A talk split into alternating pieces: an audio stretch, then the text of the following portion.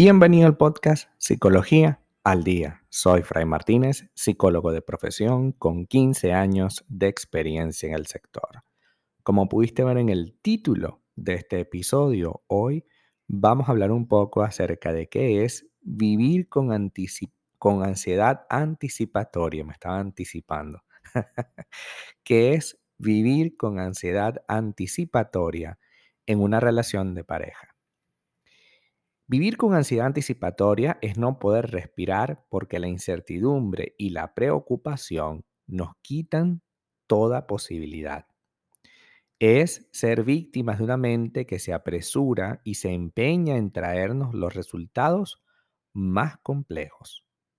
Pocas experiencias resultan tan invalidantes como la de quedar bloqueados por esa angustia absoluta y permanente donde nuestro cuerpo y pensamientos se mantienen unidos a un miedo que cada vez es más grande y cada vez es más irreal, pero para nosotros muy presente.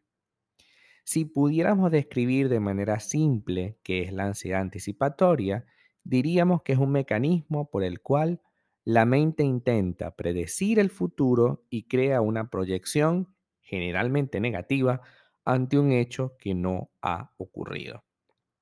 Es decir, em, bueno, nos van a embargar la casa y vamos a quedar en la calle y ahora qué vamos a hacer? Estamos en la calle, me siento mal por estar en la calle, mira como todo el mundo nos está viendo porque nosotros estamos viviendo en la calle, pero espera, ni siquiera te ha llegado el aviso. Y son tres avisos. Y bueno, vamos a trabajar en ello, ¿no? Es importante entender que eh, nosotros, como seres humanos, necesitamos tener cosas bajo nuestro control. El miedo a la incertidumbre, una incertidumbre que generalmente no sabemos cómo enfrentarla, generalmente no sabemos cómo manejarla bien, nos va a agobiar y frustrar de una manera increíble.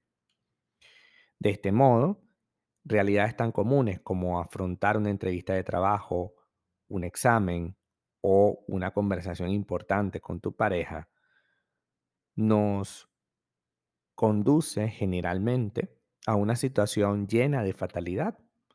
Anticipamos lo peor y esa idea nos bloquea y apaga nuestros mecanismos para poder afrontar o enfrentar esta situación que se nos presente. Como hemos dicho acá en este podcast, es importante que sepas que una relación de pareja siempre, siempre, siempre, siempre va a tener diferencias. Siempre va a haber ese momento incómodo en el que te vas a sentar con esa persona a dialogar sobre lo que les está incomodando a ambos, en especial a la persona que te sienta a conversar.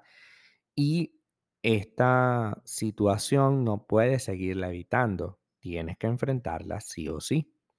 En el momento que enfrentamos esta situación, nos damos cuenta que quizás todo aquello que nos habíamos armado en nuestra cabeza no era tan complicado. Pero para quien vive con ansiedad anticipatoria, esta situación, hablar con su pareja, le puede resultar un caos porque no sabe cómo enfrentar esta idea, ¿no? Las personas pasamos buena parte de nuestro tiempo preocupadas por algo o por alguien. Esto no supone por sí solo ningún problema siempre y cuando dichas preocupaciones tengamos alguna forma de enfrentarlas. Por ejemplo, haciendo uso de alguna decisión o de aceptar que hay cosas que no podemos manejar. Em, no siempre es fácil lograrlo, por supuesto, y no lo es porque nuestro cerebro se rige antes por los instintos que por la razón. Algo así provoca, por ejemplo, que ante una situación de incertidumbre, nuestra imaginación tienda a anticipar lo peor.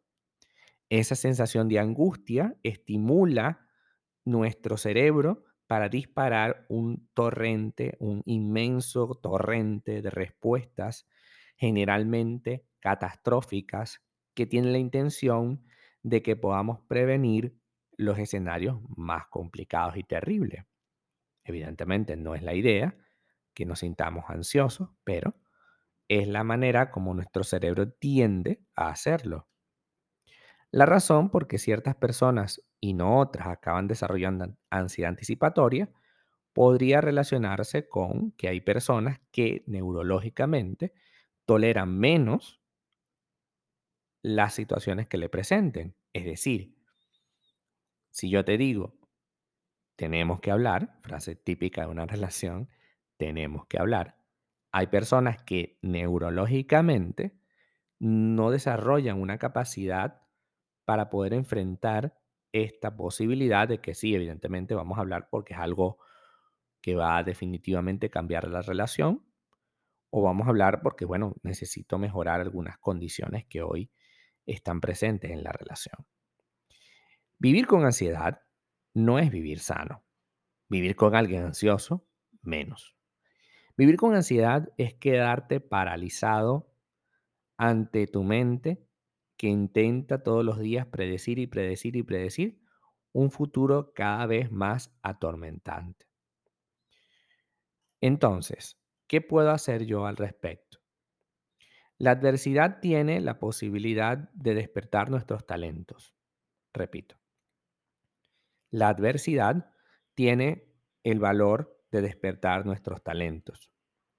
Nuestra realidad, nuestro mundo y nuestras relaciones vienen marcadas por cambios imprevistos, por presiones, por cosas que escapan de nuestro control, por pequeñas o grandes adversidades que estamos determinados a asumir y afrontar.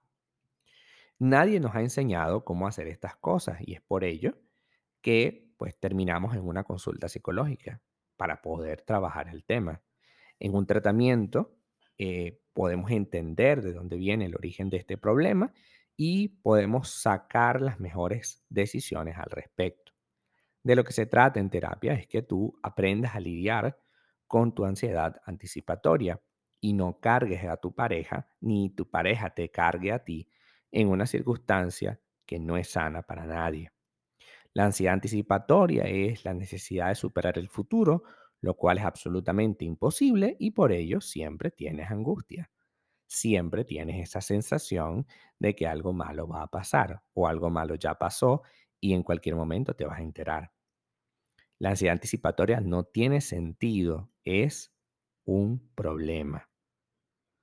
Es importante entender que la mayoría de nuestros pensamientos anticipatorios son falsos. Provienen de una mente que imagina una serie de escenarios, pero que en ningún momento se da la libertad de tomar una decisión. Incluso equivocándote, habrás tomado alguna decisión al respecto y evidentemente eso podrá modificar la forma como vives tu vida. Así que a trabajar hoy en la ansiedad anticipatoria para no cargar a tu pareja con semejante responsabilidad. Hasta acá nuestro episodio del día de hoy. Muchísimas gracias por quedarte aquí hasta el final. Si deseas saber más sobre mi contenido, www.fraymartinez.com para consultas online, www.fraymartinez.com y también sígueme en mi Instagram, arroba fraymartinez20. Muchísimas gracias y hasta el próximo episodio.